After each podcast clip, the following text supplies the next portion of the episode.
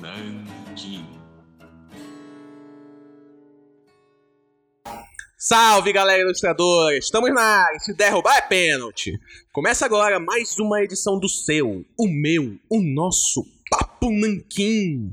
E no programa de hoje vamos falar sobre uma HQ de humor sobrenatural, melhor que Supernatural, tão comédia quanto os filmes do Leslie Nielsen, Os Exterminadores do Além. Eu sou Yonami e hoje contamos com um convidado muito especial, que é ninguém mais, ninguém menos do que ele, o homem, que o Berbaal, o ilustrador por trás dessa HQ cheia de piadas cabeludas, literalmente. Um projeto que ele fez em parceria com o Léo Lins. Né, Kilber? É isso aí. né? tem gente que, que, que nasce pra ter uma carreira promissora e tem gente que nasce pra trabalhar com eles. Não, é aquele negócio. Se tem alguma coisa estranha na sua vizinhança, quem você vai chamar? Os caças fantasmas? Você vai chamar o Scooby-Doo? Não, você vai chamar os exterminadores do além, né, Pedrosa? Com certeza, com certeza, cara. Até porque piada escrota é que faz bem. Olha aí. Isso aí. Vai ser bem bacana esse papo, cara. Eu também já trabalhei com, com HQ de humor. Vai ser bem, bem joia, cara. Só que agora eu quero chamar aqui para se apresentar um cara que, além de milionário, é muito engraçado e é de um senso de humor. Eu tenho mais medo desse cara do que do Léo Lins, cara. Eu tenho mais medo do Rafael. E aí, mano? O que você tem pra falar hoje, Rafael? Qual é, galera? E aí, boa noite. Não, não pega pesado assim. O Lins é meu professor, embora ele não saiba disso. Eu fazia piada de, de, de, diabetes com a minha mãe. É assim, cara. Tenho que aprender a ser, ser uma pessoa que transforma tudo em, tudo em comédia. Assim, existe um limite pra comédia? Se existe, eu não sei. Quando eu bater nele, eu te aviso.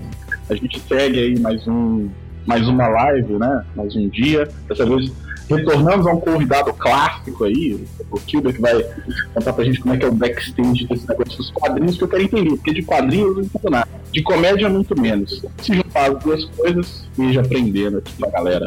E, pessoal, pra quem não sabe, o Exterminadores do Além começou como um filme, não foi? Foi um filme, né? Exterminadores Isso. do Além contra a loira do banheiro, né? Foi. Estrelado pelo Léo Danilo Gentili e o Murilo Couto. Isso. Mas, Oh, mas- mas é o Danilo que dirige? é o Fabrício mesmo, Bittar. Fabrício Bittar. É, o mesmo da, daquela. de como ser o pior aluno da escola, né? seu Bom, assim, É, Nossa, esse é muito bom. Exatamente. É, é bom demais. É bom pra caralho. Só que não é o assunto hoje, mas Então, aí, pois é, ô Kilber, eu queria saber, fala aí pra galera um pouquinho mais, é, porque assim, é, eu conheci o Kilber, né, tu desenhavas a Jennifer Blood pra Dynamite, não era, cara? Eita, faz tempo, né, meu amigo? Nossa, faz tempo, velho. Foi, cara, isso aí foi o quê? 2011. E eu já tava trabalhando lá no, no mercado americano desde 2007. Né? Só que aí pegando só independente, né? Aquela galera, produtor de seriado, né? aquele escritor aspirante, né? Que tá procurando um espaço por ali. Aí foi quando eu entrei, em 2011, na Dynamite. Aí tô lá até hoje.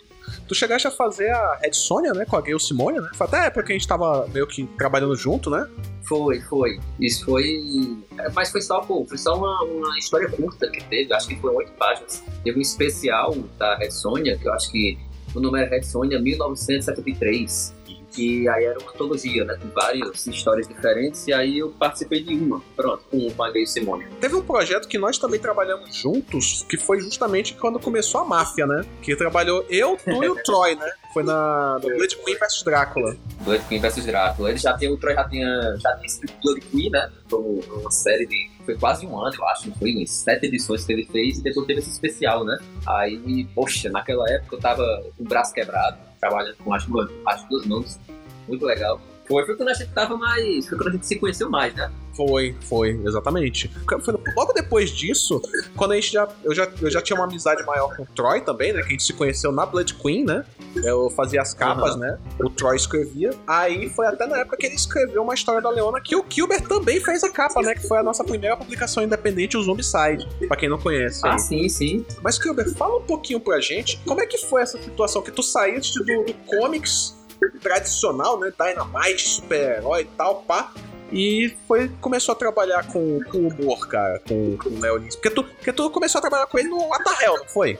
Foi, foi. Na verdade, a gente ainda antes meio que desenvolveu os personagens que ele pediu pra mim, que ele estava produzindo. Depois, na época, ele estava fazendo, inclusive, com o Mauro Souza, né? Tava na época, quando eu já tinha conhecido o Léo.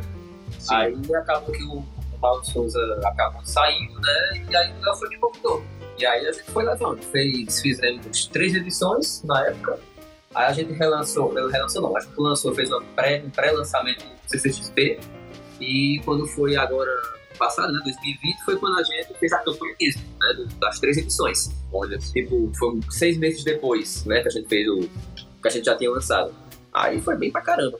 E foi quando ele lançou aí a, a Fábrica de Morro, foi? É, é, foi, foi. Ele tinha lançado já o site com o livro dos insultos, isso no ano anterior, né? Mas aí ainda não era Fábrica do Burro. Mas ele já estava conversando comigo sobre isso, a gente estava vendo o logotipo, como é que ser essa questão do design do site, campanha, essas coisas, né? Eu tava vendo isso com ele. Aí, o, quando veio o Fábrica do Humor mesmo, foi justamente na campanha, nessa primeira campanha do Batarel. Olha. Aí até hoje ele tá lá, né? Lançando porrada de coisa, livro, quadrinho, tudo pelo, pelo nome, pelo selo Fábrica do Humor. Show de bola, cara, show de bola. A gente deu uma lida, né? Nós lemos os Terminadores do Além, né? Eu, eu assisti o filme. Todo mundo viu o filme aqui? Contra a. Apanhã? Você pode falar um pouquinho mais pra gente aí, Pedrosa? Você que, você que, de todos nós, assim, é o que mais gosta de humor, assim, que mais manja de humor? Cara, é, o Exterminadores do Além, ele é uma espécie de sátira do- dos Caças-Fantasmas, né, BR. É, no, no filme eles enfrentam a mítica loira do banheiro aí, meu, lenda nacional. E putz, cara, posso te dizer uma coisa? Meu, é muito bem produzido. Comparado ao como ser o pior aluno da escola, eu acho que é um pouco menos engraçado. Só que eu acho a produção do, negócio muito boa e abre margem para um universo assim, tipo, de continuidade infinito. São três personagens que eu não vou lembrar o nome do, é, deles aqui de cabeça, que é representado pelo Danilo, Murilo Couto e o Léo Lins. O Léo Lins é um personagem mais narcisista, meio bombadão tal, que tá sempre fazendo as lives, que é essa famosão bem fake de tudo, né? Bem picareta de tudo. O Murilo Couto é um nerdão, mas mais zoado, né? Onde o bullying cai mais em cima dele, mas, mas a, a galera se aproveita bastante dele, né? Mais nonsense. O Danilo, que é tipo o chefão do time, que dá patada em todo mundo, é o mais mal educado. e é incrível como o espírito do filme se estendeu pra HQ direitinho. Kuber, você, o Léo, a Chimeres, cara, vocês estão de parabéns. Ficou realmente muito bom. É, dá pra ver a extensão do filme lá. E vou te dizer uma coisa, não é puxação de saco, cara. A HQ é muito engraçada e inclusive acho ela mais engraçada que o próprio filme. Meu, você, eu acho, meu. Eu não sei se porque no quadrinho você tem um sistema de leitura mais rápido, então o setup e o punch, ele, ele é muito contínuo. Então é, é setup punch, setup punch, um atrás do outro depois de um determinado ponto. Che- Chega uma hora assim, que a HQ é só setup punch, então o filme ele precisa construir uma cena para depois entrar com a piada. Então o ritmo é naturalmente mais devagar. Agora ali não, meu. O negócio foi muito pauleira. Era intencional ou acabou acontecendo? Rapaz, eu, eu imagino o seguinte: tem uma combinação de vários fatores, né? Que eu acredito que tem a ver com experiência. Porque assim, o filme, né? O Léo tinha me dito que. Não, eu não sei se o filme eles ajudam, se o Léo e o Murilo também chegou a ajudar o tipo de piada, com cenas, coisas assim. Ou como é que foi, né? Se Danilo escreveu tudo sozinho. Ele me comentou sobre isso, mas eu não lembro exatamente. Mas, assim, eles tiveram um seriado também, né? Que eles passaram seis, sete meses gravando, né? Então, fazendo aquilo, é, deu tempo deles também ter uma evolução melhor, teve um desenvolvimento melhor de personagens. Pera aí, o Exterminadores do Além tem um seriado? Tem, mas é porque ele não saiu ainda. Pô, a gente Ah, não dá pra sair na Netflix. A galera fez propaganda geral na época. É, eu lembro, eu cheguei a ver a notícia, inclusive. Era, pô. Inclusive, o intuito da gente era lançar o, o HQ junto com o seriado da Netflix. Justamente porque um ia enganchar no outro, né? Ia puxar e a galera ia aproveitar ver a série e ia comprar também o quadrinho. E a gente já tava com outras edições planejadas também. Só que, do nada, a Netflix não lançou. Pronto, então lá, tá, tá esperando esse lançamento. Isso ia ser em novembro, e se eu não me engano, que a gente ia lançar em novembro, a gente terminou lançando em dezembro, ainda tem um atraso Eu acredito que foi uma. Sei lá, talvez tenha sido uma decisão. Adiamento pra priorizar algum outro lançamento, entendeu? É uma estratégia de marketing mesmo, saca? É, eu também acho que é isso. É coisa de, de lançamento, vai. É, eles tentam priorizar alguma coisa de antes, alguma coisa assim, deve ser. Isso. TV tem muito disso, cara. Principalmente, principalmente essas TVs por assinatura, né? Que é essas, essas, esses streaming, né? Que você, tipo assim, a programação ela vai ficar lá, entendeu? Então o que eles têm que fazer é ficar gerenciando qual que a gente vai lançar primeiro, né? Eu Não sei se vocês viram, né? A Netflix eles estavam com uma programação que eles lançaram no começo do ano. Toda semana vai ter um filme novo, saca? Então eu, eu acredito que foi uma questão de cronograma mesmo, saca? Eu não acho, não. É, o se o Stranger Things atrasou e era a cereja do bolo deles, então, Aham. imagina, dessa É. vez eu vou acreditar. Aí, é, mas aí é justamente. Aí eu imagino o seguinte: aí quando o Léo escreveu, foi ano passado. Quer dizer, já tinha. Já tinha. Escreveu duas versões, né? Do, Ah, mas- do roteiro, na verdade. E já tinha tido essa passagem, né? Tanto a passagem do filme como a passagem do, do seriado, que foram o quê? 10 episódios. E ele disse que o, tanto ele quanto o Murilo também, o pessoal também ajudou com piada, com o roteiro, né? Não foi só. Não é aquela coisa nem engessada, que tem que ser exatamente daquele jeito que foi escrito, né? Então, quando eh, entrou agora, eu assisti, eu assisti episódios, me mandaram episódios do seriado, porque, até porque tem cenas e visualmente, o, a roupa, o visual deles estão um pouco diferente do filme, principalmente o Murilo, porque o Murilo no filme nem era membro, né, do exterminador, né, era só o... ele era o faxineiro que fazia, né, Ele é uma, esse- ele é uma paródia do Rick Moranis, né? É Ele é tipo paródia isso. Do, do, Rick, do que o Rick Moranis representa ficar soltando. Mas, meu, pé! Aqui nós avacalha mesmo, rolê. Genial. É verdade, cara, é verdade. Ele, ele lembra muito o Rick Moranis no, no primeiro filme dos Caça-Fantasmas, né? Que ele é o cara, ele é o estagiário, entre aspas, né? Ele só vira. Aí o teve esse desenvolvimento dele também, tanto que ele tem um monte de trejeitos. to- Todos eles. O, o Fred também, né? Que é o Fred, no caso é Fred, Túlio e Jack, do Jackson, né? Que é o Danilo. Isso. Os três, eles têm uns trejeitos próprios, assim, um pouco diferentes, que no filme não tinha. Então eles desenvolveram isso no seriado. E aí, o, E tu transpareceste isso pros quadrinhos, né, cara? é, tu até perguntou, né? Como é que foi sair do, da, dessa de Dynamite, desses personagens mais, às vezes, sérios, às vezes, às vezes até mais cabeçudo também, né? Tem uns personagens que são bem muito sérios, né? o- A mensagem que eles querem passar. E eu ir pro humor. Só que, na verdade, eu comecei com humor. Olha aí. Foi os primeiros quadrinhos, assim, que eu, que eu me lembro de ter feito. É, não, não foi o primeiro, mas acho que foi o segundo. Foi o segundo, que era um seriado que era, era tipo um seriado de, de três colegiados de torcida no, no ataque zumbi, no apocalipse zumbi. Então, e o filme era todo. O filme não, no caso, não é o filme, é o. Tipo. Tipo aquele jogo lá, o Lollipop Chainsaw. É, pronto, o Lollipop surgiu depois. Olha o cara aí. queria fazer. É, o cara queria transformar esse seriado, queria transformar esse filme. Nossa, Vai ver. Tanto teve um filme que eu não sei nem se nem sucesso fez, né? Que, que era isso também, que era uma liga de torcida matando zumbi. E teve a Lollipop Chainsaw, né? Do, dos games, né? E o cara já tinha escrito isso, foi isso em 2005, 2006. E foi justamente esse, esse seriado, foi até Chimex que conseguiu trabalhar com ele de colorista. Eu achei tão legal, tão legal que eu fiquei enchendo o saco dela. Cara, vai, me coloca lá, me coloca pra fazer. Aí ela mandou um material meu. O cara gostou e eu comecei a desenhar isso. E ele era tipo, era tipo um todo mundo em pânico, né? Ele é aquilo paródia. Então é só avacalhação, era besterol. O, o o pastelão americano de, de cinema funciona em HQ. Pra Seria interessante ver isso. desenhei Exterminadores e tudo isso que passou conseguiu transparecer a essência do filme para o quadrinho, tá. Eu não sei se, assim, eu não sei se pode, eu posso dizer que é uma essência minha que eu consigo fazer, porque inclusive eu conversei com desenhistas recentemente sobre isso, outras pessoas, e o cara disse, por exemplo, que ele não sabe se ele conseguiria fazer esse tipo de quadrinho. Ficou olhando, pô, mas tá ali, não tem. Não imagino que tenha uma dificuldade, mas para outra pessoa pode ser que tenha, né? Eu Não, sei. Adaptação não é uma coisa muito simples, cara. Eu, eu digo porque em publicidade eu tive que adaptar em quadrinhos o programa de TV do estilo Polishop. En- Entendeu o desafio do bagulho, cara? Então, tipo, você tem que alcançar o espírito do, do- do- negócio. Graças a Deus deu tudo certo. Mas a adaptação é uma coisa complicada. Talvez seja nato em você aí fácil. Mas pra você, se bem que você é o cara que falou assim, meu, pô, desenhei 12 horas, não tem nada pra fazer, acho que vou desenhar alguma coisa. Então, o cara tá mais do que treinado pra fazer o negócio. Eu Uma coisa- desenhei 40 minutos eu não quero ver lápis na minha frente. O pior que desenhista é isso mesmo, cara. Eu termino de fazer um trabalho. Ah, o que, é que eu vou fazer pra descansar? Vou fazer um outro desenho aqui agora. Tipo, as férias do desenhista tá dividida em o desenho por trabalho e o desenho do autoral, né? Ah, não, não me identifico.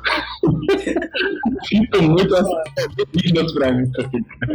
Vou ter que, vou ter que ceder ao Rafael. Bom, tem uma pergunta. Eu sendo bem menor no, no ramo, já tomei umas sarrafadas aí e tal. Que é o seguinte, o o Léo Lins tem uma patrulha aí que a galera fica no pé dele. Tem uma galera aí que, tipo, persegue ele e tal, não sei o quê. Por você ter feito esse trampo com ele, respingou em você, cara? Essa galera que, que taca pedra nele e falou: Aquele é desenho do Léo Lins, pedra nele! Cara, na verdade, no quadrinho, em nenhum momento rolou isso, não. Assim, só.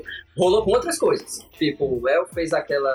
No ano passado, fez aquelas piadas lá envolvendo né, questão de, de pessoa gorda, e aí de pessoa, acho que, se eu não me engano, de algum, esse de algum autismo também, aquele lance que voltou. Foi quase na mesma época, foi tipo um mês uma, outro mês outra. Foram, sei lá, quatro seguidos, assim, ó. Foi gradativo, né, cara? Foi gradativo, pô. A galera tava é, marinando ali, cada vez piorando o negócio. Na parte do cancelamento, né?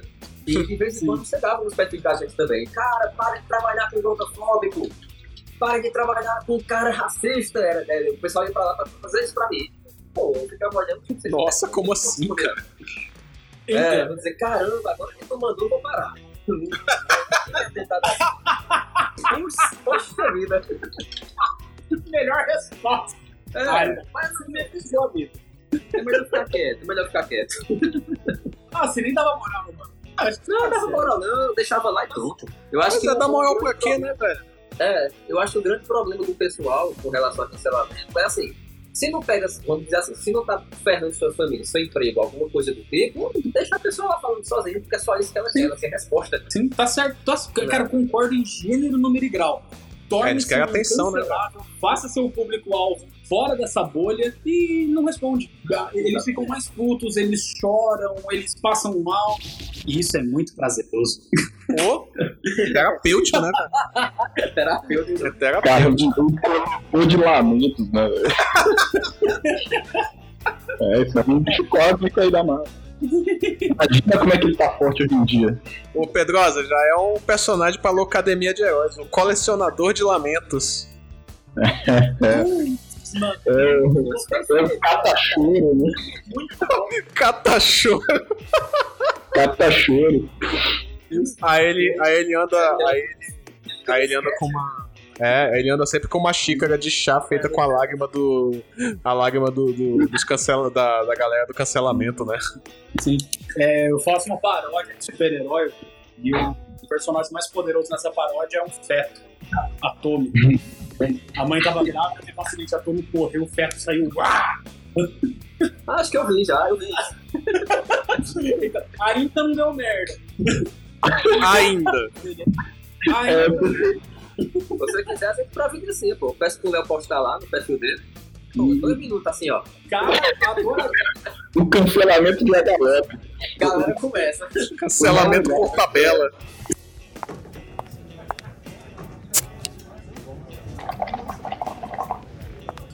Cara, eu tava. Já voltando aqui mais aos quadrinhos, né? Eu dei uma lida. Eu sou acostumado com o estilo do Kilber, estilo comics que ele sempre faz, né? Que tem- sempre tá a gente vê na Dynamite, agora na Vampirella, né, Kilber? Que tava fazendo a Vampirella, né? Você fez também agora o. Tava fazendo a Batpage, né? No tempo desse. E, cara, uma coisa que eu acho muito legal é a variação do teu estilo aqui, que ele tá limpo. Ele tá muito limpo nessa história do Exterminadores do Além, saca? É, você saiu do, do cartoon, né? Lá do. do, do Atahel, né? E você vai pro. pro caricato aqui no, no Exterminadores do. No, no EDA, vamos falar no EDA. Pronto, tá aí um EDA. Tá aí. É, é, não é, Vai pro EDA, aí tu já tá fazendo uma parada mais caricata, mas tu mistura um pouquinho do teu cartoon, do cartoon que tu faz lá no, no Atahel com o comics que tu faz limpando tudo, deixa um híbrido, Doido. saca? E fica extremamente caricato, velho. Tá? Eu achei muito show de bola. Foi uma das coisas que mais me chamou a atenção nesse, nessa história, saca? E essa, e essa transição aí, tu. Qual, qual foi o estudo que tu fizeste? É, essa questão de adaptação, né? Porque assim, o Atahel, começando pegando, de um princípio, né? Que eu sempre desenhei muito no estilo só. O máximo que eu fazia, é, no máximo eu colocava rascunha muito em algumas histórias e outras eu colocava menos, era basicamente isso. Mas a questão de, do estilo de linha, a questão anatômica, tudo, era sempre parecida, né? Puxava muito, não sei porquê, puxou muito para terror. A maioria dos trabalhos que eu já fiz sempre é puxando pra, pra questão de horror, gore, terror, coisa assim. Aí quando o Léo me chamou pra fazer o Artatel, né, já tinha o traço do Mauro, né, do Mauro Souza, que já era nada a ver com o meu. Tanto que foi a primeira coisa que eu fiz pra Léo. Eu falei, cara, tu quer fazer o Atarel? Ele disse, pô, tem certeza? Porque não tem nada a ver o que eu faço com o Atarel. Aí, aí o Léo disse, não, pô, mas se tu faz aquele quadrinho lá que é mais, assim, vamos dizer assim, né, entre aspas, né, que é mais detalhado, né, dependendo, mais... Bom, é porque é difícil a pessoa falar que é difícil de fazer, né, porque o cartoon é Mas, é, sim. É, ma- é, vamos dizer que ele é mais trabalhado, ele é mais renderizado. É, isso, pronto, ele é mais renderizado. É, pronto, justamente. Por ele ser mais renderizado, você faz uma coisa que é um traço mais simples, você tira de letra. Aí eu fico olhando, não. Não é assim. Não é a mesma coisa. Não é, um, não é um botão que você liga e desliga ou você nivela com girando o, o medidor, saca? Ele fez igual aquele meme do Fallout lá do bonequinho estendendo a mão pra frente. Hold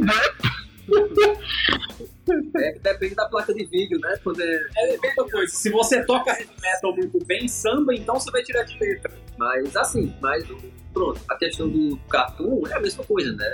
A gente pode, vamos dizer assim, por uma visão leiga, né? O cara pode pensar que é mais simples, mas o problema do cartoon é porque você tem que saber expressar, comunicar o mínimo possível. E é Simplificar, diferente. É, você tem que aprender a simplificar. E é que, e é, assim, se você olhar por esse lado, é mais difícil do que o, vamos dizer assim, o cômico americano. O cômico americano a gente vê uma galera que a gente percebe que o cara não sabe anatomia, ele não sabe expressão corporal, mas ele chega lá, renderiza um cenário bem fodão, bota um, deve falar, mete rachura, mete fumaça, sei lá o que. Aí a pessoa ele faz, caramba, que desenho bonito. E tá lá os defeitos do cara, né? Enriquece os olhos, né? Enche os olhos. Com o passar do tempo, né, o desenhista, a galera acha que ele vai ficando mais preguiçoso. Só que na verdade, o desenhista ele tá encontrando soluções para ele simplificar da maneira mais rápida possível, deixar o desenho dele mais simples possível, para ele não perder tempo. A questão não é preguiça, a questão é É Verdade. uma coisa que eu já falei com muita galera, cara. Principalmente finíssima, que já chega querendo fazer uma super obra de arte, querendo fazer né, aquela. E assim, pô, quadrinho, vamos dizer assim, na verdade até atrapalha, né? Se Sim. você olhar bem, existe, existe esse detalhe. O quadri, o quadrinista, desenhista de quadrinhos, e o colorista também, o letrista, todo mundo, ele tem que saber balancear com o roteiro. Se você pega um roteiro, dependendo assim, você pega um roteiro e um desenhista que não casa, cara, ou enfeita demais, ou coloca detalhe de menos, não combina com a história. É igual você pegar um ator, imagina assim, pega o Pantera Negra, bota o Chris Tucker pra ser o Pantera Negra, cara, vai, vai ser legal? É, mas assim, mas aí fazendo essa comparação, né? Tanto que eu já vi, por exemplo, você pegar a carreira, por exemplo, de Jim Carrey, né? O cara, quando ia fazer algum filme sério, a galera questionava. Não, o cara não sabe fazer filme sério. Justamente porque a gente já pega o estereótipo do cara e pensa que não combina. É. Aí a mesma coisa é o desenhista, né? A gente não pode achar que, ah, eu sou um artista e minhas obras de arte aí vão ser consagradas e o cara quer fazer uma super obra em cada painel e aí não combina com a história, não combina com o roteiro e muito, e muito menos e muito menos não combina com o prazo estipulado, né? Então assim, a gente vai dizer aquela situação, ser desenhista é ser um artista? É, só que todo mundo com que a gente trabalha também é artista, então você não vai você não vai se, se destacar dos outros porque você imagina que é melhor do que os outros, você é mais apto. Então a gente tem que pegar o- os outros detalhes também da indústria, porque isso é a indústria, a gente trabalha com produção. Então é como você falou, a gente no começo vai tentando mostrar que a gente trabalha bem, mas conforme a gente vai pegando trabalho, e vai trabalhando com prazo, trabalhando com orçamento, tendo que lidar com o editor, com o colorista, a gente começa a aprender o que é importante e o que não é. Até Isso é um processo. É, exatamente. O, o meu professor ele falava muito isso e eu concordo muito com ele. Você vai aglomerando um monte de coisa, só que a pressão da produção te obriga a criar uma síntese. E que todo aluno, todo aspirante desenhista, ele busca essa síntese como primazia e não acontece. Não tem como. Assistente é um processo de experiência. E eu acho que é verdade, porque eu acho que a minha tá surgindo agora. É aquilo que a gente falou, né? O, como o desenhista tem que mostrar trabalho no começo, né? Ele quer mostrar trabalho, ele quer mostrar que, pô, ele é pau pra toda obra. Quer mostrar, não, vou impressionar e pá e tal. Só que ele vai É. percebendo que isso daí e o prazo não combinam. Não tem Exatamente. o, o fato de você ter um trabalho mega detalhado, mega renderizado, não implica que ele vai ser mais bonito do que o trabalho que não é tão detalhado, cara. O minimalista. Ele não vai ser melhor. Não acha que. Não, não- é, é muita ingenuidade você acreditar nisso.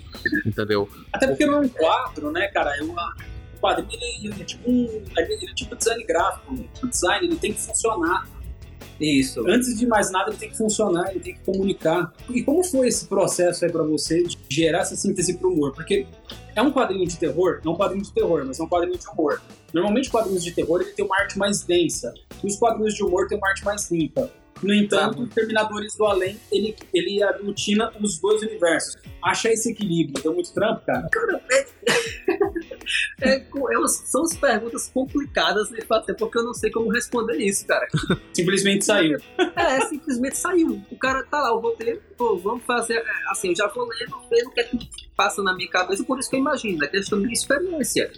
Né? Como eu tinha falado, já desde 2000 e pouco aí, sei lá, começo do século ali, eu, tava, eu já tava trabalhando e trabalhei com humor, então a gente vai criando um vocabulário pra isso, que termina que, vai, que hoje, se alguém jogar isso pra mim, acaba saindo mais naturalmente, mas eu penso, simplesmente.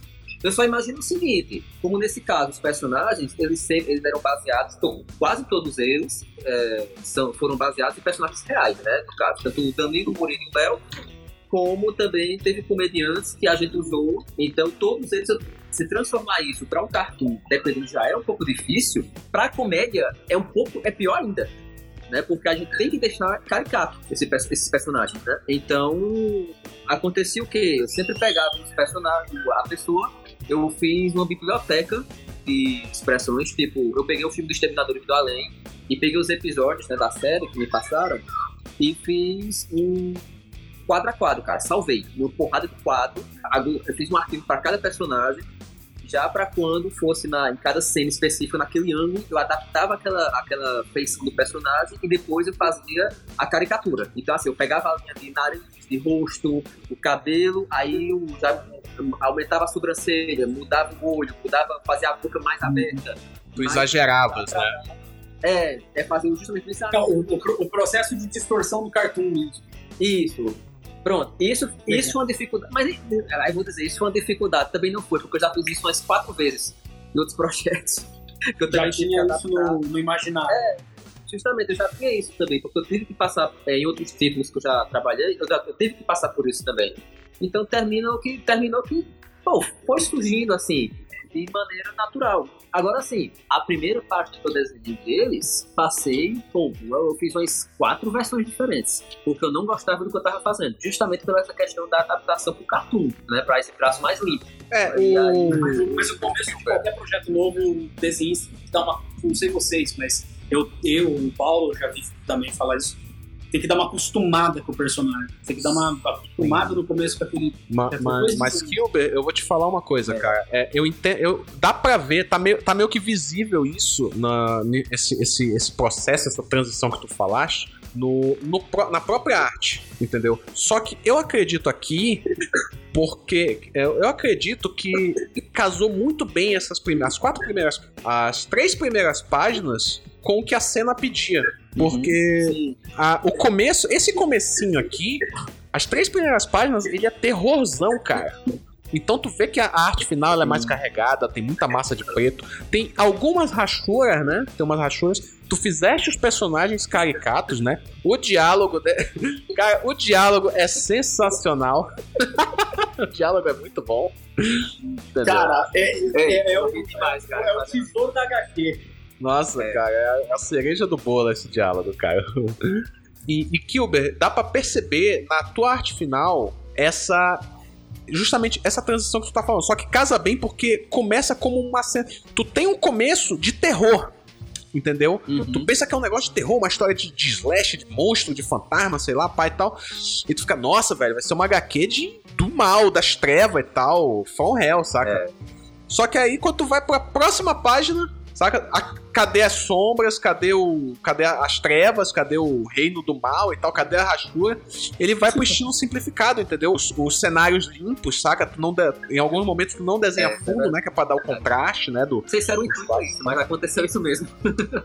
acabou saindo naturalmente, sabia? Gente, tem uma É, cena, eu não, vou dar, eu não vou dar spoiler, mas tem uma cena que o personagem interpretado pelo Murilo Ponto, ele tem que se vestir de mulher. E os outros caras estão no carro. É a melhor discussão, eles têm um debate. Nossa, aquilo é bom Sim. mesmo. Mano, foi uma, das, cenas que eu chorei de rir. É, o nessa é cena ótimo, entra o vilão. Nessa cena entra, entra o vilão, que é a perna cabeluda. Sim, o vilão é uma perna. É como já disse, spoiler, spoiler no título, né? Exatamente. Tá chegando o vilão e tá tudo muito denso.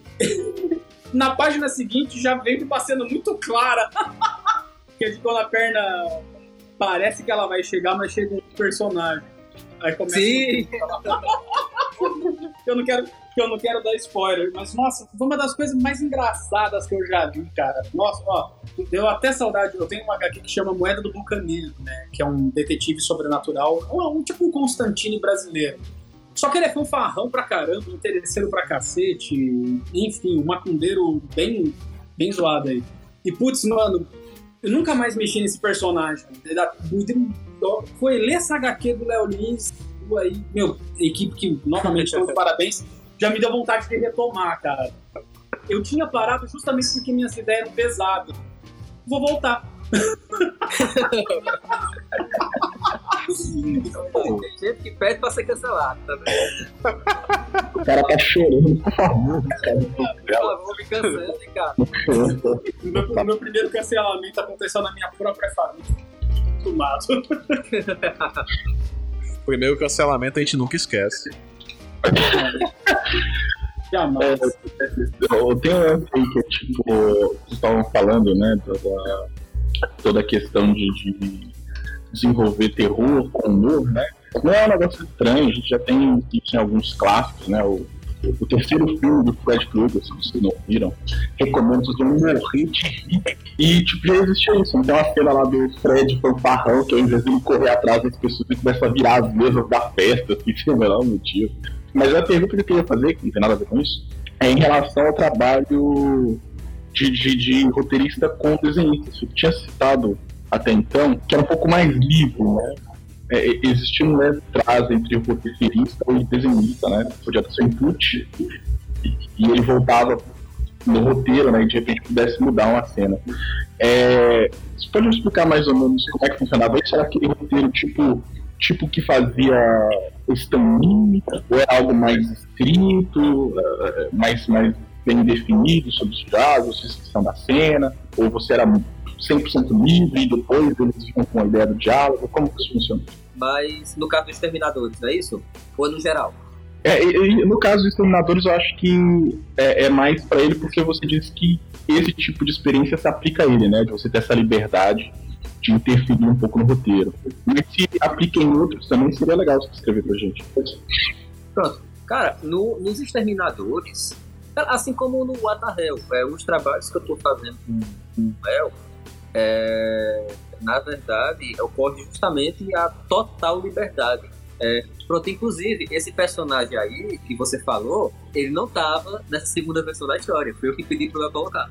A gente da hora. Mais, a gente acrescentou mais páginas, não ia ter. Tem 40 páginas no quadrinho, acho que tinha 33 páginas na segunda versão. O Léo fez uma primeira versão, aí tinha essa, essa, essa- esse personagem e tudo, só que era em outro local, era no hotel, lá, ainda naquela primeira cena. Né? É, e quando ele cortou ali, mudou algumas coisas, né? Que ele viu com o Danilo sobre essa questão do roteiro, aí ele refez uma segunda versão e não tinha. E eu cheguei pra ele e falei assim, cara, Léo, tu vai tirar esse personagem dessa cena daqui, essa cena tá sensacional, cara. Não tem como usar em outro lugar isso.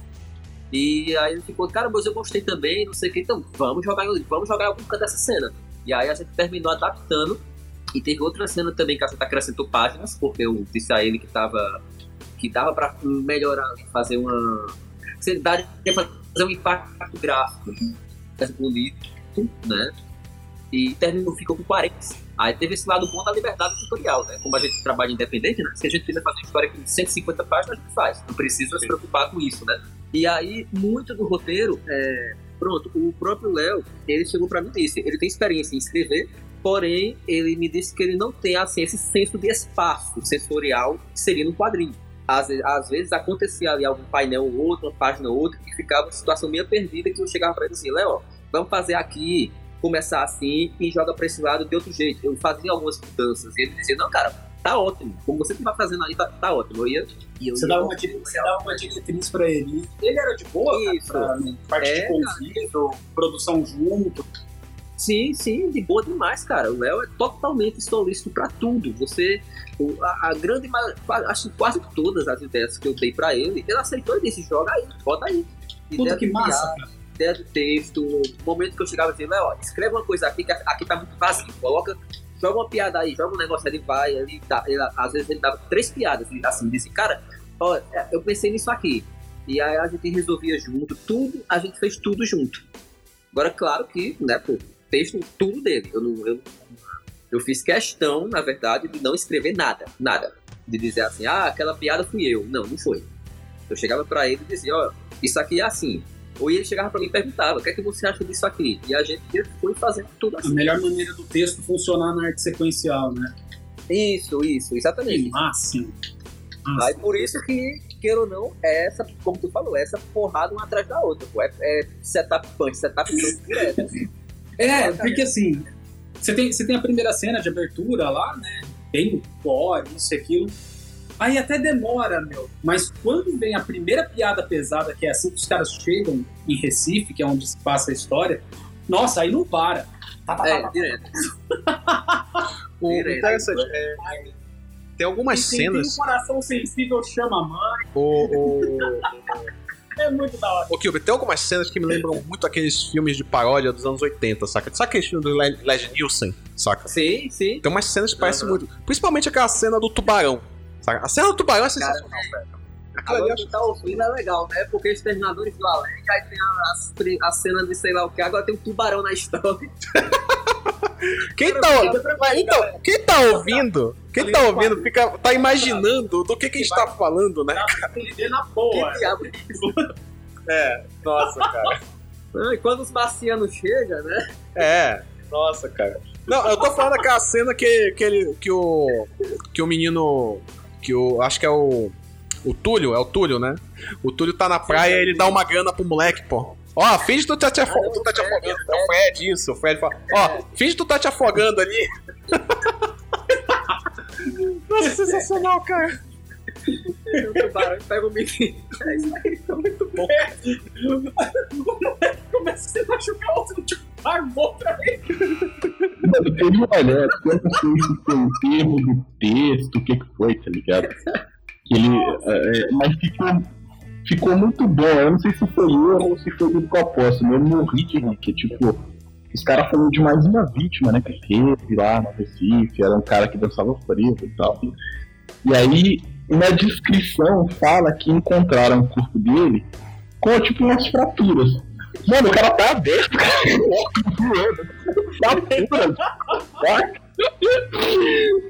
No jornal Cara, eu acho bom a gente parar de falar desses detalhes assim.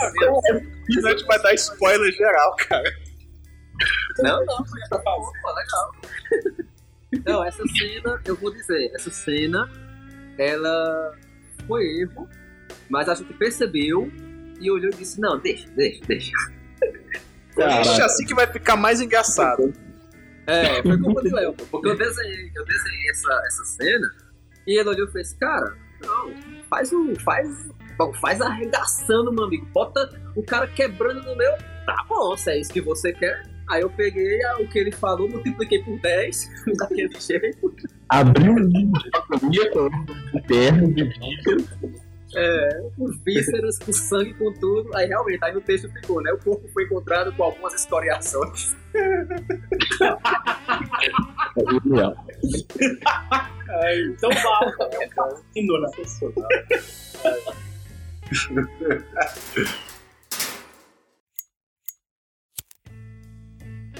Deixa eu perguntar, você acha que ne- nesses tempos atuais, porque a cultura pop nacional, ela sempre, ela não caminha mancando, ela é aleijada. E ela tem a pior das cadeiras de rodas.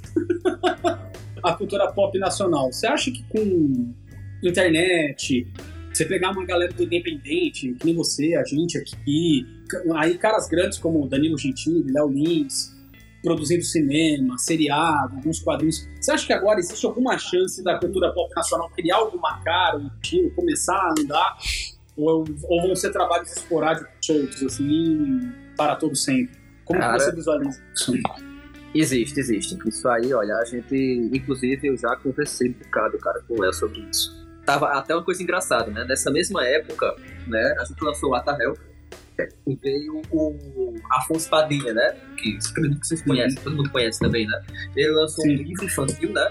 Que foi é, Papai Cadê o Vovô? Veio o Di Lopes, lançou outro livro, um quadrinho também, mas ele lançou, acho que foi em novembro para dezembro, do mesmo ano. E a gente olhou assim e disse, caramba, imagina, a cena de quadrinhos do Brasil começar a crescer por causa de comediantes, de stand-up. Quer dizer, É, show de bola. Da mesma forma, o, o, o, o, o- Posso estar falando besteira aqui. A gente tava falando agora há pouco de, de- do, do Ed Murphy, né? Tava falando lá do Príncipe Nova York. O Príncipe Nova York. Oh, o Príncipe Nova York. O Ed Murphy, ele era comediante, pô. E ele ascendeu pro É, cinema por causa do stand-up, né, galera? Entendeu? A gente tem lá o, o Rudy Ray Moore, do. Quem, quem assistiu, tem até um filme do Ed Murphy muito bom, é o Meu Nome é Dolemite. O cara era do stand-up, foi pro, foi pro. lançou os discos dele, fez, foi pro cinema. Que é, velho, eu não sei se ele teve quadrinhos, não me, não me lembro, né? Eu sei que Black Dynamite teve quadrinhos, inclusive. Mas, cara, acredito que a tendência é essa, cara. Os comediantes é conseguirem, pô, caçar do stand-up, vai pro. lança o disco, sei lá, o Costinha lançou discos, né? A, acho que a Desi Gonçalves também, né? Enfim. Cacete Planeta também, mas enfim. O, os caras lançarem esse material da comédia, aí vai pro cinema, que aí, pô, os caras já fizeram o filme, né? Ali, Os Terminadores do Além, que é o assunto já super citado de hoje, né? E olha, quadrinhos, cara. Uma coisa que eu acho que aqui é uma coisa interessante, porque é, a gente tentou divulgar, assim, tô fugindo um pouquinho do contexto, mas eu retomo, tá? Vai dar pra entender. Sim. A gente tentou divulgar na época do Atarrel, né? A gente entrou em contato com um site de quadrinhos, com essa galera de cultura nerd, canal do YouTube, pra poder divulgar, né? Fazer o, o que fosse preciso, pô. Se fosse preciso pagar, a gente pagava. A gente sabe que nem tudo, né? Assim, nem tudo é na amizade, na, na camaradagem, né? Então, fosse propaganda pagar. É, antes, antes, na, antes na camaradagem do que na broderagem, né? é, melhor, é melhor ser pago, mas. É, o que aconteceu? A galera não, não, fez, não, não ficou, não ajudou. E teve gente que ainda me se ofereceu, disse, cara, eu ajudo sim, manda pra mim o PDF, manda um negócio, eu mandei, cara, aí, ó, não vou não, porque isso bate com o que eu gosto e não sei, eu faço, pô, mas tu não é profissional, cara, ninguém tá pedindo a gente tá pedindo pra divulgar conteúdo, seu, seu site é de conteúdo. É só pra divulgar o conteúdo que você aceita, é esquisito. Já começa, assim, já parte uma censura, entre aspas, né? Porque já Bate aquele papo de, ah, mas são os meus princípios, sei lá, velho. É, justamente. Tem a ver, cara, é público. Você tem que. Você, ah, não gosta de terror. Eu tenho um site de filmes, de produção, de opinar sobre crítica, crítica de filmes, mas eu não critico filme de terror porque eu não gosto. Pô, não faz sentido. Né? Galera, galera tem que entender e ir junto com o que a mídia vai, né? E assim. Então a gente não teve, cara. E teve pessoal que chegou pra gente e perguntou, perguntou pra mim, inclusive, né? Perguntou, falei, cara, tu não acha que isso é porque é um Léo? Eu fiz, pô, não sei. Não sei se tem a ver que é porque é piada de boneco. É porque ele já tem essa, essa a fama né, das piadas dele, o pessoal retruca. Aí o cara fez, não, cara, eu acho porque eu já vi histórias muito piores do que essas que vocês escreveram, assim, em sentido de. É, às vezes nem era de um pouco, mas era extremamente ofensivo, preconceituoso e no Brasil. Sucesso, né? Galera que cultua e foi sucesso, isso há, há- até uns anos atrás, histórias até mais recentes. E aí, cadê ele? Por que o dele não foi? Aí, Cadê os fiscais do cancelamento aí, né? porque o Léo é o cara do nicho quadrinho. Ele não é um escritor de quadrinhos. Aí ele- o cara me disse isso. é ele disse, conveniente. "Ah, Faz sentido, né? Dizer, ah, quem é esse, esse, esse metido que tá aí? O cara tá na comédia, quer entrar aqui no meu, meu nicho, que é o- onde eu tenho experiência, e tá vendendo mais do que eu. É uma afronta isso? Parece isso. Ah, pelo amor de Deus. Isso aí é real, cara, porque isso aí aconteceu com Keanu Reeves. A galera dos quadrinhos americanos estão descendo a porrada porque ele fez um crowdfunding que tá vendendo mais do que os quadrinhos tradicionais aí das grandes Porque produtoras. o nome do cara é grande, né? Agora, porque ele tem um nome grande, ele não tem o direito de fazer uma porra do crowdfunding, cara. Você não é obrigado É. a comprar, agora você vai ficar lá enchendo o saco do cara, puta que me pariu. Nossa, mas não faz sentido. Não, e, e- e engraçado porque é o contrário, cara. Porque assim, eu conversei muito, cara, com o Léo sobre isso. Porque é, você pega o Léo, ele tem um público enorme. Ele vai criar um quadrinho, ele tá trazendo público quadrinho. Ótimo! Até gente que não lê quadrinhos tá começando a ler por causa disso. Exatamente. Tá do gênero. É uma coisa que, pronto, eu ia fechar o contexto anterior por isso. É, uma coisa que é legal, que eu, que eu falei até isso, né? Imagina a galera do stand-up fazendo livro, quadrinho e fazendo filme. Porque, queira ou não, o Brasil é o país da zoeira.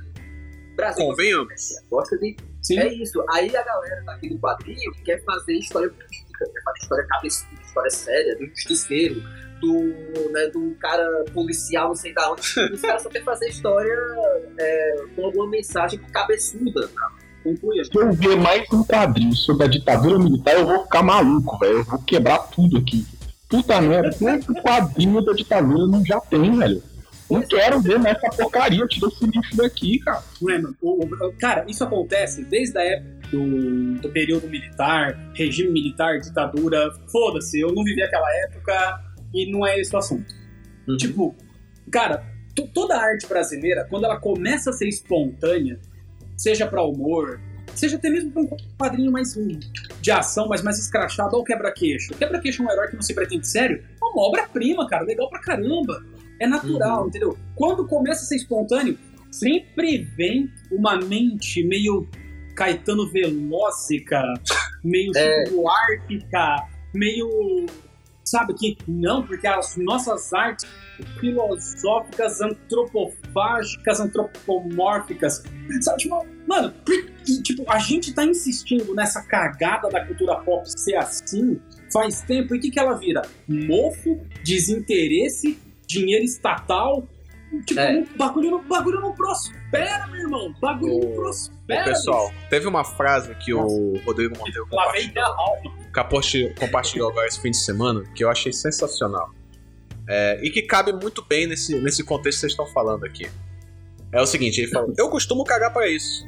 Mas que tá engraçado os cagadores de regra da internet ficando putinhos porque estão cagando regra em cima deles, tá? Velho, a galera quer cagar regra pra tudo, que é exatamente isso que vocês estão falando, velho. Ah, porque tem que fazer quadrinho desse jeito, que você tem que manifestar sua opinião. Não, cara, eu só quero contar uma história. E Entendeu? passou a mensagem, é isso, pô. É, cara. Sempre tem seu. E, e se eu não quero ter uma opinião sobre alguma coisa? Normalmente, normalmente, né? O Brasil é país da zoeira, cara. É gosta de piada, gosta de. É o país do meme. Aqui, aí o cara vai com história séria. Aí o cara quer fazer música, é música séria. O cara quer fazer, pô, não, cara. E aí, não sai legal. é claro, pra mim. É, e não sai legal. Justamente. Não sai, não sai. Ó, a gente, assim, a gente não tá dizendo que não pode fazer, né, cara? Só que já enche o saco. Tá saturado. Entendeu? Só que não Tudo é ser o, o- a obrigação, não pode ser, né? Só pode fazer isso. A gente pode fazer o que quiser, qualquer outra coisa. Tem público pra isso. Se não vender, não faz. É básico, é o simples, é isso, né? É aquela história. Também toda obra de arte é uma indústria. Toda, toda arte é uma indústria. Se você faz uma arte e não vende, você para de fazer. E aí o cara vai, vai procurar outra vertente pra conseguir vender o que ele quer fazer, né? Então, indo pra parte da comédia, é isso que é interessante, né? O fato do Léo estar escrevendo vai atrair a galera que gosta de comédia, a galera que gosta de piada e vai trazer a galera para ler quadrinho. É, se começar outras pessoas a fazerem isso também, e parte daquele outro pressuposto que eu acho legal, que é a, a questão do quê? Da criatividade, né? Como a gente já viu, né? Muitos, inclusive produtos, pô, até para quem é design sabe disso. Na grande maioria de produtos foram inventados porque uma pessoa que era de outra área decidiu, viu aquilo ali e pensou, cara, eu posso usar isso aqui para outra coisa. E o cara usa e dá certo. E a galera, e a galera que faz parte daquela engenharia chega e não, cara, você não pode fazer isso. O cara diz, por que eu não posso? Não posso. Aí vai, dá certo, o cara fica mais rico do que os caras que fica lá, que passa lá anos estudando a mesma coisa. Dizendo que a não pode isso, não pode aquilo, né? Cagando regra, né? Isso é, basicamente a história do velcro, cara. Basicamente a história do velcro. História do Zé.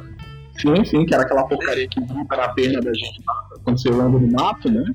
O É, cara viu aquilo ali e colocou Pô, tive uma viagem aqui agora. Tão rico. Aí vem a galera querer impor e querer. É, não não, aí justamente não teve. É, pra aquela situação, né? O ataque ao medo, que foi a primeira coisa que a gente fez. Não teve, mal teve divulgação. Teve alguma galera que ajudou um pouco, vocês ajudaram também, né? Que postaram e tudo mais. Mas galera que a gente foi atrás, pô, não divulgou, galera do YouTube não, não entrou em contato, não fez nada e foi a, a HQ independente mais independente do mundo, cara. A gente conseguiu. É, foi em torno de 1.500 cópias, 1.400 cópias de cada edição, foram três edições. Puta que louco, cara. Olha aí. Que legal. Aqui, ó, uma perguntinha, você pode não responder. Ganhou algum prêmio dos quadrinhos?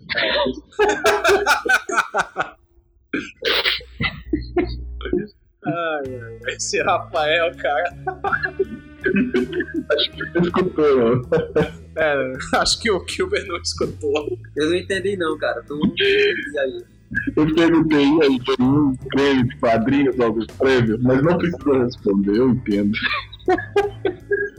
Ó, pessoal, o Vinícius tá falando que quadrinho. Quadrinho se faz o que gosta, o restante é consequência. Eu concordo, cara. O o Vinícius tem, tem toda a razão, saca? Nessa questão, que é justamente o que a gente tá debatendo aqui, né? A gente faz o que a gente acha legal e pá e tal. Então, Uma coisa que eu- o Pedrosa já falou isso, essa questão da honestidade. Entendeu? Colocar aquilo que a gente. a referência que a gente tem, a- as bases que a gente tem, as coisas que a gente gosta. Que aí, velho, vai ter gente que vai curtir. Tem gente que não vai gostar? Tem. Saca? Não é todo mundo. Ninguém é obrigado. É aquilo que a Mas, gente mas aí pô. você chega na aporia, cara. Você chega na aporia, você chega numa questão que não tem solução. Que é o seguinte: beleza, a gente tem que fazer o que gosta. Mas eu também queria pagar meu boleto. Sim. Não, mas é possível misturar as duas coisas, né? Tanto que aqui, né? É, obra de arte não é arte em si, também é indústria. O cara é um artista, faz um negócio que ninguém compra, o cara joga fora e faz outro. Chega um momento que ele acerta, mas meio que ele vai estar tentando vender sempre porque ele gosta, né? É só dar o tempero certo ali na hora certa que o cara consegue. Então, assim, por isso que eu acho que, um, pronto, outro lado bom pra isso, de pagar contas, como tu falou, né? É, o Pedroso falou aí do justamente de pegar esse pessoal mais independente, junta meio que mainstream, que a galera que já tem essa questão de ter experiência com filme, com série. Isso é legal, porque não é isso que paga as contas do cara. Né? Então, o lado bom é aquela situação. Eu imagino que o Danilo fez o Exterminador do Além, teve a ideia do filme e tudo mais. Ele não fez aquilo pensando que vai pagar as contas do dele. O cara já tem dinheiro. Sim. Sim. Né? Ele aproveita o dinheiro que tem e justamente começa a explorar outras áreas, porque agora permite isso. Exatamente. Pô, mas então você tá dizendo aí que eu deveria pegar aquela vaga no concurso e desenhar na hora livre. Não, não necessariamente, ô, ô Rafael. É porque assim. Estamos agindo extremo. Como não, cara? Tem que ganhar 500 mil por ano, você não viu lá na, na vaga, né? Não, o que, eu, o que eu tô querendo dizer é o seguinte: é, você tem um produto, vamos colocar assim, nós temos um produto, né? A gente tem um produto X. Vamos, vamos colocar um exemplo. A Leona. A gente tem a Leona. Aí lançamos a HQ da Leona. Normalmente a HQ, o produto não é HQ, o produto é ela. Aí você vai começando a criar outros produtos em cima daquela, daquele brand, né? Outros subprodutos em cima daquele brand, daquele produto principal. E esses subprodutos vão te gerando renda. Aí você pega essa, essa renda e você investe, reinveste em um outro produto. Por exemplo, qual é a moeda do bucaneiro do Pedrosa? Ah, beleza. Vamos fazer a mesma coisa com a moeda do bucaneiro. Aí nós já temos dois produtos rendendo. Aí a gente pega o dinheiro que a gente con- conseguiu com esses produtos e investe, um exemplo, na Amazônica e por aí vai, é um ciclo. Ah, É, é nesse, é, nesse, é nesse esquema que a gente tá falando, a questão do empreendedorismo, dele se retroalimentar. Agora, se o cara faz um concurso e ele usa a grana que ele. A, a- a questão é que, pelo menos, eu acredito eu, né? A legislação diz que ou se o cara ele é concursado, se ele passou um concurso público, ele não pode ser empreendedor, né? Não pode ser empresário, né? Não lembro. Coisa- eu, li isso em algum lugar. Eu tô errado, Pedrosa? Se isso existe, sabia disso não. É, eu acho que depois da lei de flexibilização econômica deu uma aliviada nisso. Mas eu preciso me atualizar. Eu não tô muito, muito mais por dentro, porque deu uma mudada. E eu não tô E na defendendo boa. governo nenhum. Pelo amor de Deus. Mas eu concordo, pô, você, isso também com o que ele disse, tem que pagar as contas. Se você tá pagando as contas, Claro. qualquer outro emprego que você tenha e desenhe hora livre, faça isso, é o jeito, né? É, mas chega um momento, mas não para, sim, não para. Chega um A momento minha- que você vai acertar. a minha mentora, a média, ela vivia me falando disso. Ela disse, cara, Se você tem um emprego, você tá desenhando, beleza. Se você tem um emprego, não um emprego fixo, não larga esse emprego. Até você conseguir se sustentar de desenho. Porque o, você ser ilustrador é uma carreira que ela é. Ela é, entre aspas, no começo ela é muito incerta. Porque você fica dependente de pegar um freela, pai e tal. Até você construir uma carreira. A gente já falou muito disso aqui. Você construiu sua carreira, você tem portfólio, você tem, você tá publicando material, pai e tal, os editores vão ficar de olho em você e vão te manter trabalhando. Quando você adquire essa estabilidade, você passa a ser um desenhista profissional em que a sua carreira e que você vai viver apenas de desenho. Que, no- que é o caso E de todos assim- nós aqui. E mesmo assim nem é instável, né? Vale lembrar disso. né? Exatamente. Não é só instável no começo, não. O cara tem que aprender. Sim, sim. Não, eu sempre, eu, eu, eu não sei o caso de vocês. Bom, o Rafael ele já é milionário. Eu sempre tô, eu sempre tô buscando paralelo, assim, meu, pra dar aquela completada na renda, sabe? Sempre. É, eu caí nesse, nesse vacilo aí, né? eu saí da empresa, né? Falei assim, agora eu vou viver por minha conta. Não tinha cliente, né? É, saí com acerto para viver um tempo, quando eu estudava e montava meu portfólio para conseguir alguma coisa. Resultado. A única coisa que eu consegui foram inimigos, graças a Deus. Odeio todos vocês também, viu? Agora, imagina o cara que tá ouvindo essa Eu tô chegando agora. Quando eu decidi virar desenhista, eu só consegui inimigos. É, pros inimigos que estão vendo aí, eu odeio vocês também, viu? Não sei que são. É por isso que nós somos os fascínoras, né? Filme nacional, em sua grande maioria, até hoje, ele tem um. Se ele não é um filme que, que se passa dentro de um enredo de drama, onde tecnicamente é mais fácil de ser produzido, ou algum documentário de mendigo feito por um aluno da USP. ah, não vai saber, né? Não tô dando indireta, não. Juro. Mas, normalmente, os filmes nacionais eles tendem a ser uma produção muito fraca. E o Exterminadores do Além ele é muito, muito bem produzido. Você acha que é o começo de um, de uma, de um novo de- do, do cineasta come, nacional começar a repensar a nível estético? Porque parece que o, que o diretor de cinema brasileiro ele meio que caga pra estética. Ele é muito viciado naquela ideia de Galber Rocha: cinema é uma câmera na mão, uma ideia na cabeça. E sai essas merda aí. Deixa eu ver aqui. Assim, eu vou dizer assim, na minha opinião, é a opinião minha, né? Eu espero muito eu estar enganado mais pra frente, né? Mas, infelizmente, cara, eu acredito que essa galera não tá acordada. Por quê? É, tô ligado. o próprio, o próprio filme dos aqui no Brasil, foi criticado. Criticado, galera. Aquela história, não sei, é, como eu já vi muito eles falando, muitos, por exemplo, também falando isso, né, que é repita, que é o, o que você, o que você fala, não importa o que você fala, né? O que é falado, não importa quem fala. Então, assim, filme, você pegar realmente esse aspecto técnico do filme, você pegar tudo isso que você olha assim, é uma obra, cara, é uma obra-prima, muito bem feita, muito bem feita, muito bem feita. Lá fora, lá fora, os Exterminadores do Além, que é o Contador de Banheiro, né, ganhou, se eu não me engano, por cinco prêmios, inclusive prêmio de melhor ator, cara. Isso com a galera que é ator profissional, assim, de trabalhar com, a, com atuação, né? Que, que ganhou, cara, me lembro. Quem foi que ganhou, ó? Mas eu, eu acho que foi, eu acho que foi o Léo de Calabresa, se eu não me engano. E eles não são assim. Oi? Que da hora, cara. É, Não sabia disso, não. foi. Eu acho que foram eles, eu não lembro. Espero que aí alguém corrija depois, não sei. Só que assim, de lá, mesmo que eles tenham feito curso de atuação, mas eles não trabalham com atuação. Né? Eles, não, eles fazem novela nem filme, não é um Lázaro Sim. não é uma. Né? Um Wagner Moura. É, um Wagner Moura, e ganhou o prêmio de atuação, cara. Só que aqui no Brasil, disseram que o filme é ruim, que o filme é desnecessário, que o filme é apelão, apela, apelativo. E eu, eu procurei na época quando eu assisti, cara, eu procurei reviews né, no YouTube. Todo review que eu vi foi aquele. O cara é sempre fala, é, não é pra todo público. Cara, pra que tu fala isso, cara? Deixa o cara assistir, pô. Como gente da geração, a gente é de uma geração que assistiu, como tu falou, assistiu Academia de Polícia. Às vezes assisti- assistiu os filmes do Leslie Nielsen, né? Aquele, Sim. Sim. Como é que era? Corra que a polícia filme, não? Corra que a polícia vem aí. Top Gang. Top Gang, a gente assistia Todo Mundo em Pânico, assistia. Cara, é filme de besterol. É uma coisa que Sim. a galera gosta das branquelas até hoje, cara. É, é aquele negócio que o Pedrosa, a gente tava falando agora há pouco, é aquele negócio que você não precisa levar a sério. Você Sabe o que eu acho. Essa galera que tá fazendo esse. Vem com outras pessoas que também não têm voz na internet, independente. Essa galera consome o produto americano, às vezes muito mais pesado, e leva na boa. Agora, o brasileiro não pode produzir. Qual que é a noção? Não, não, não me entra na cabeça.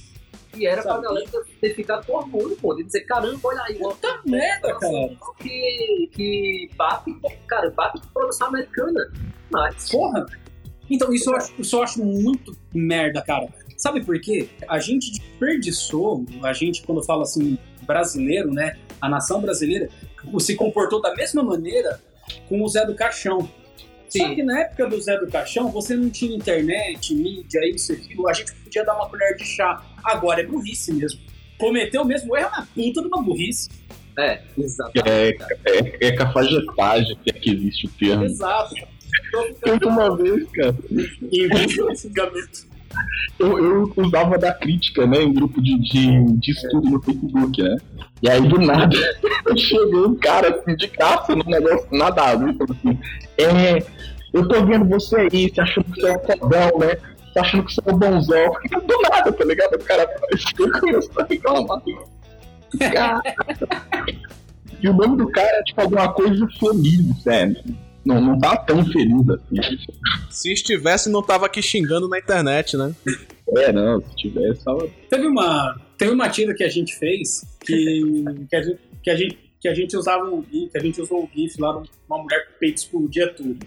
Nossa, ótimo mano, agora. Vai lá, vai lá. Foi uma, foi, foi uma postagem, assim, cara, que rendeu muito. Acho que é a postagem que mais rendeu na página da, da Alvit.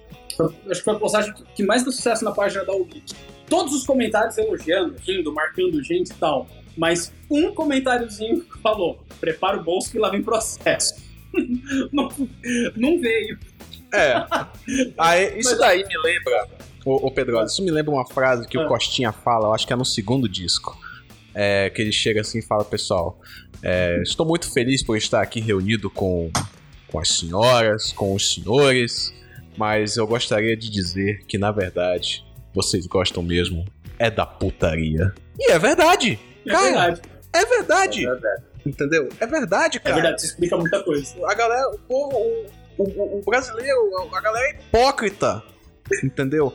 Ah, fica querendo pagar de cidadão de bem, que é o cara bacana, que é o seguidor das regras, fica cagando regra, como a gente tá falando aqui. Mas, velho, é, tem um filme, é do.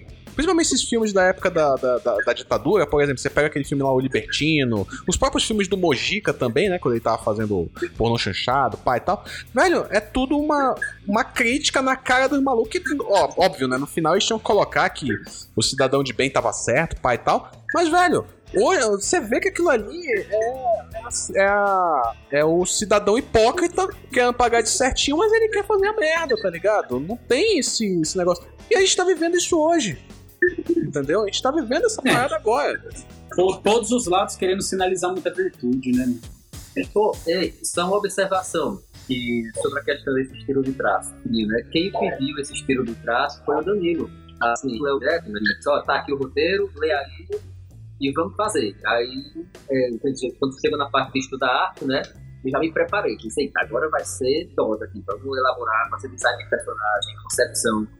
O Atarrel foi isso, cara. O Atarrel é, foi uns três meses, dois para três meses, a gente desenhando esse personagem para poder estabelecer ali um estilo que não tivesse local nenhum, que não imitasse ninguém e que ao mesmo tempo pegasse, né? Que a pessoa visse aquilo ali, opa, é o Atarel, já conheço esse, traço.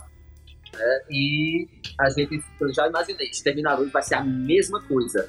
Então eu já fui, fiz um estudo ali, assisti um filme, peguei os três dos personagens, fiz um desenho, uma posição lá no PNAP, né? O- os três personagens principais, peguei e mandei pra Léo. Pronto, tô me preparado. Deu 10 minutos, ou foi 15 minutos, o Danilo postando stories dele, me marcando, marcando os Exterminadores da Lei. Eu, Gente, peraí, que é isso que aconteceu? Aí depois já chegou o Danilo e fez, ei, pô, Danilo, não, chegou o Léo e fez, ei, Danilo gostou, viu? Tá aprovado. Pô, pô, já? Não teve nem graça. Foi tão rápido que você nem acreditou, né? É, já fiquei, caramba, ah, que chato, pô. Eu pensava que eu uns dois meses, cara, fazendo, elaborando personagem. Não, é isso aí, pronto. Cara, tá legal. Fechado. Nossa, olha aí, cara. Fechado. Quem dera todo o trampo fosse assim, mano. Pois é. Olha. Louco.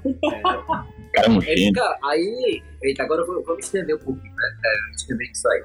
Aí é porque parte muito, cara, da premissa de uma galera que é muito apegada ao próprio projeto. Isso é que é complicado. Né? É, é a opinião minha, claro, né? Você pega um cara tipo Danilo, pega um cara tipo Léo, é, que já vem de outra. Por, por isso também que é importante, né? Outra área, eles sabem, cara, que, que o importante é passar a mensagem. Então, você não precisa ficar. né, tem que fazer desse jeito, tem que ser. Essa mãozinha tem que ser com o dedo um pouco mais aberto do que fechado, com esse painel. Eles não ligam pra isso. Eles querem passar a mensagem, eles querem passar a piada, passar o texto e quer que funcione. Só isso. Então, por isso que dá essa. Pronto, até por isso que eu tive essa liberdade, porque ele chegou e disse: olha, o texto aqui a gente fez, a mensagem é essa, você sabe aí como é que passa essa mensagem graficamente. Então faz aí. Então, assim, é, é isso que torna o trabalho fácil. Agora, Tipo, gente- o cara. Os caras deixaram você livre pra você fazer o que você faz de melhor, né, cara? Exatamente, cara. Ó, isso acontece, e até voltando à outra pergunta aí que foi feita, né? Isso também, de uma maneira geral, pegando lá Estados Unidos, né, que é onde eu, onde eu trabalho mesmo, é desse mesmo jeito. O escritor, quanto mais conhecido ele é, ou mais experiência ele tem, mais ele é desapegado ao texto que ele escreveu. Ele É, joga eu- pra você ali e dá a liberdade pra você fazer o que você a não Eu- que seja uma coisa muito específica. Eu tá? lembro disso. Tem que ser assim. Eu vejo isso pelo texto, tanto do, do Troy, né, com quem a gente trabalha, né? O Troy, o, o texto, o roteiro dele é bem livre, é aberto, é abertão. Ele, ele bota uma É. descriçãozinha lá é, básica no roteiro do, do quadro, página tal, quadro tal. Ele, uma bobagem, escreve uma besteira assim. Ah, É, não, deixa aí, eu confio em ti. Gale- escreve. é. A Gayle Simone é a mesma coisa, cara. Mesma coisa. É, exatamente. Por quê? Porque o objetivo do, do escritor é levar o personagem do ponto A ao ponto B. É isso. Quem se vira é a gente, é o artista. Então, Sim. não tem pra que o cara ficar. Aí assim, aí você vê que quando o cara é experiente, ou é aquele cara que tá escrevendo uma obra e já acha que aquela obra dele vai ser o Senhor dos Anéis do século XXII, vai ser o, o Game of Thrones, sei lá, o cara já pensa isso, aí o cara fica o tempo todo, né? Não, é meu texto, é meu texto, é do jeito que eu tô fazendo. Tem É. uns que, putz, É tipo um que a gente fez aí, né. Balsa? Lembra? Da questão do cara que ia mudar o chute e tal, da, da personagem, não? Porque assim, Pois é, pois é.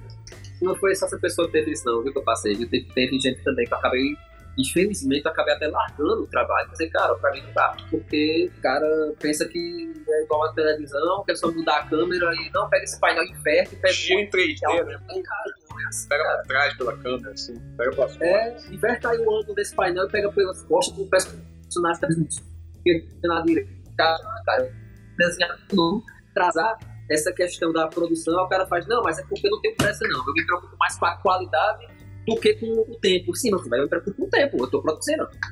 Eu não posso ficar Posso parar, o que deixar de fazer outras coisas pra fazer isso só pra você. né? Exatamente. Eu, eu trabalho em outras coisas, eu trabalho outros projetos, eu trabalho com desenhista vai trabalhar com produção. Então, ninguém, cara, ninguém vai. É que nem pega um pedreiro. Ninguém vai gostar de um pedreiro que vai lá, sobe o muro, que vai lá no outro dia, derruba o muro, diz aí, faz mais pra cá. Aí lá o cara perdeu o dia inteiro de novo. Aí o cara vai derrubar de novo. Não, gostei não, bota um pouco mais pra lá. Abre essas pernas. Abre a porra dessa perna, hein? vai pra outro trabalho. É, não, se o cliente virar pra mim e falar assim que não tem pressa, beleza, tô com os dois jobs aqui, segura aí a onda.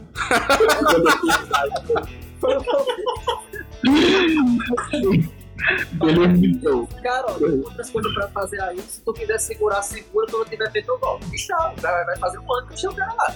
E pronto. Não tem fazer o quê? Tá certo, tá certíssimo. É, infelizmente, cara. E é assim porque. E é isso, é o cara apegado, cara, apegado, apegado ao texto dele, a, tem que ser no ângulo que eu quero, cara, não precisa, cara. O cara já, ele já fez a fala dele ali, o cara já reagiu pra Ô. Kilber, e pensa o seguinte, às vezes o cara, às vezes esses, esses caras que você tá falando, ele nem sabe o ângulo que ele quer, ele só quer ver como é que vai ficar. É, é. É o que a gente falou naquela outra vez, né? É o famoso, eu não sei. Quando eu ver, eu digo decido, né? Assim, Exatamente. É uma, é uma mania, é uma mania tipo de. Você vai lá, pega o texto, tá escrito câmera em cima. câmera embaixo. Mano, É, pra não, ter esse tipo de coisa no cinema só acontece na versão do roteiro depois da revisão dos storyboards do diretor. Porque aí ele vai lá escrever exatamente da forma que o storyboard fez, né? ah, que ele achou que ficou da hora, e ele coloca aquilo no roteiro pra deixar mais específico pra, pra guiar o cameraman e tal. Isso é um negócio que só existe no final. Os caras que colocam essa pré-produção, velho. É uma loucura. Ô, ô Kilber, eu tenho uma pergunta aqui. velho. Seguinte, como é que foi a, recepção do público pelo do Exterminadores do Além, do, contra a perna cabeluda? Até agora eu não vi ninguém falando mal. então, não, já ia dizer, acho que não fez muito sucesso, não. Não tem ninguém odiando a gente. Algo tá errado. É, Alguma coisa, alguma coisa errada não está certa. é, aguarde meu processo, eu me ofendi com esta piada, não teve isso. Cara, é, eu vou te falar uma coisa, viu? Eu acho que muita gente que tá lá falando, ou não sei o que, tá lendo.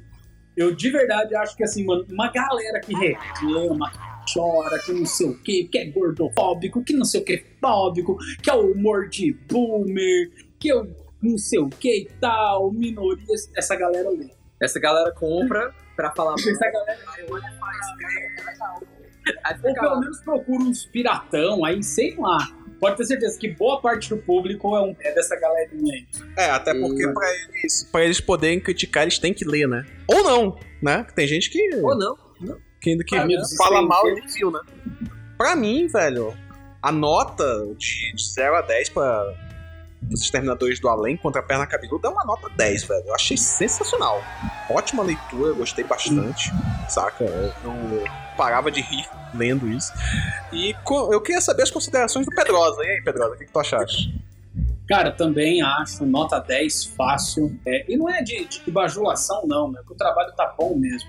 O desenho tá muito bom, as cores estão muito boas. Eu que assisti o filme, acompanho, meu, a adaptação tá, tá nota mil, assim, sabe? Tipo, você consegue reconhecer o universo. Eu dei mais risada com o quadrinho do que com o filme. Não que eu tenha achado o filme ruim, pelo contrário. Então, eu acho que é, que é o começo de uma parada muito legal, que é muito importante esse tipo de cenário estar acontecendo no Brasil, sabe? É muito legal que a gente tenha as ferramentas também de olhar a galera do Chororô e falar, continue. Ignorar e sair, cara, adorei a sua, seus conselhos do tipo, mano, nem responde, acho que esse é o É, caminho é. mesmo. Não responder e seguir produzindo. Putz, cara, melhor coisa, cara. Chega a ser até Taishi. Meus parabéns pra equipe toda.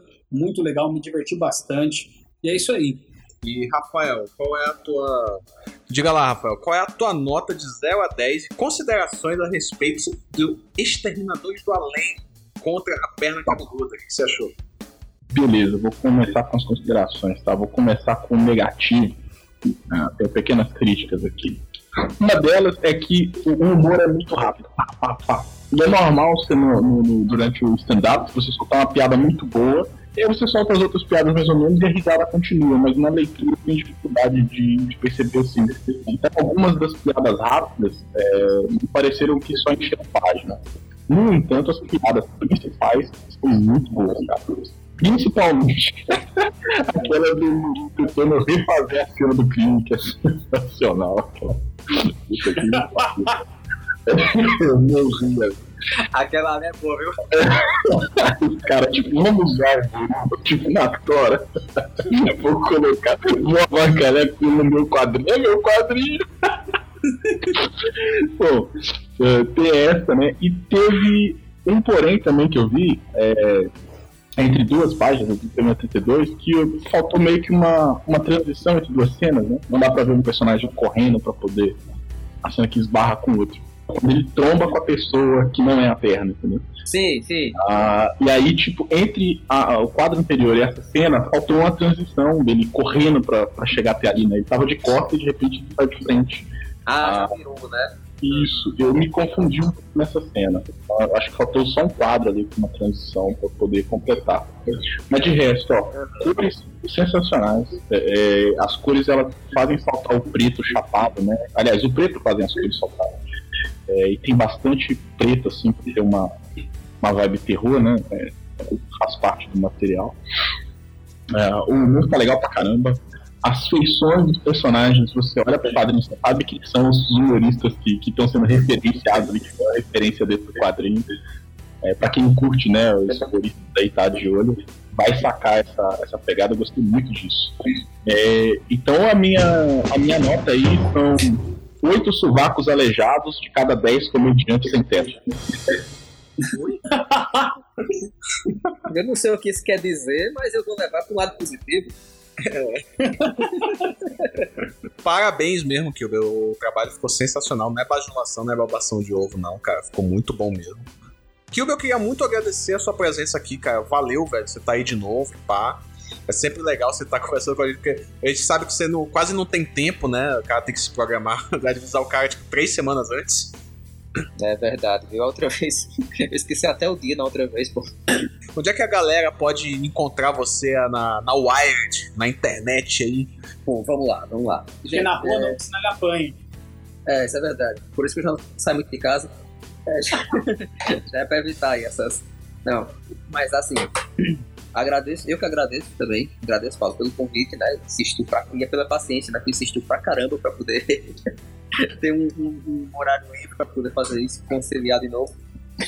Mídias sociais, cara, eu só tô no Instagram. Hoje em dia, pô, eu tenho WordPress, eu tenho Dark, eu tenho Facebook, tenho, tenho Tumblr, tenho Tinder também, tem tudo aí. Só que eu só tô usando o Instagram. O resto você só vai encontrar desatualizado. Se quiser acompanhar o que eu venho fazendo e tudo mais, tem umas fotos minhas também, assim. É, Sensuais, né? É, Nos artísticos, né? Exatamente. Se vocês estão lá no meu Instagram, é o Kilber arroba Kilber Baal, é B-A-A-L, é dois A's. É, com a Tael, vai ser lançado de novo ainda esse ano. É, Exterminadores do Além vai ser lançado novamente, né?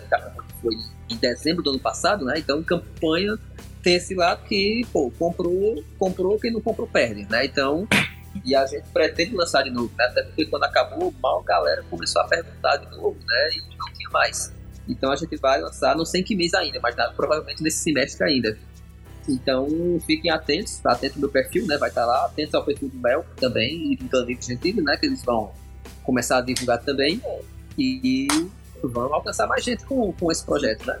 Até porque já tem a número 2, já está sendo planejada. Olha só. Então é isso aí, cara. E é isso, é isso. Eu queria que o Pedrosa desse alguns recadinhos aqui pra galera a respeito do nosso Apoia-se. Bora lá, Pedrosa? Sessão Recadinhos do Boteco. E nos recadinhos do Boteco de hoje, quero falar do nosso Apoia-se, gente. É isso aí. Primeiramente, agradecer a todos vocês que colaboraram de alguma maneira, seja com dinheiro, seja com divulgação, que nós conseguimos bater a nossa primeira meta. Então, fica aqui o meu sincero agradecimento de coração para todos vocês. Para os que já estão nos apoiando e para os novos que estão chegando aí, gostaria de pedir para vocês conferirem as novas, novas metas lá no Apoia-se. apoia.c barra Comics. Repetindo, apoia.c barra Comics. Nós vamos continuar com essas nossas produções de quadrinhos, tiras de humor, tiras animadas, brindes com stickers, stickers animados e entre muitas outras coisas. Dá uma conferida lá. E há rumores na empresa, não vou dar muito spoiler, hein? Mas há rumores na empresa de que vai rolar um game aí, talvez sim, talvez não. Pensou? Um game produzido pelo estúdio. Que coisa legal! E para isso se tornar realidade, a gente precisa apenas do seu apoio que é muito barato, muito fácil, não pesa para ninguém. Cinco reais é o dinheiro de um cafezinho, é mais barato do que um passe de transporte público hoje em dia, galera. Quem diria, meu, que você com cinco reais faria uma diferença gigantesca dessa na nossa vida e na nossa produção. Então, nós e vocês temos uma meta em comum, nós temos um objetivo em comum, queremos salvar a cultura pop nacional. Então vocês são o um incentivo para isso e nós somos a melhor ferramenta para vocês fazerem isso. Então contamos com o apoio de vocês, viu gente? Cola lá, apoia.c barra Comics. É isso aí, pessoal. Agora para o trem que Isabel caiu. Esse foi o programa de hoje com Kilber Baal e os Exterminadores do Além. O Papo Nanquim vai ficando por aqui. Até a próxima quinzena, valeu? Um abraço!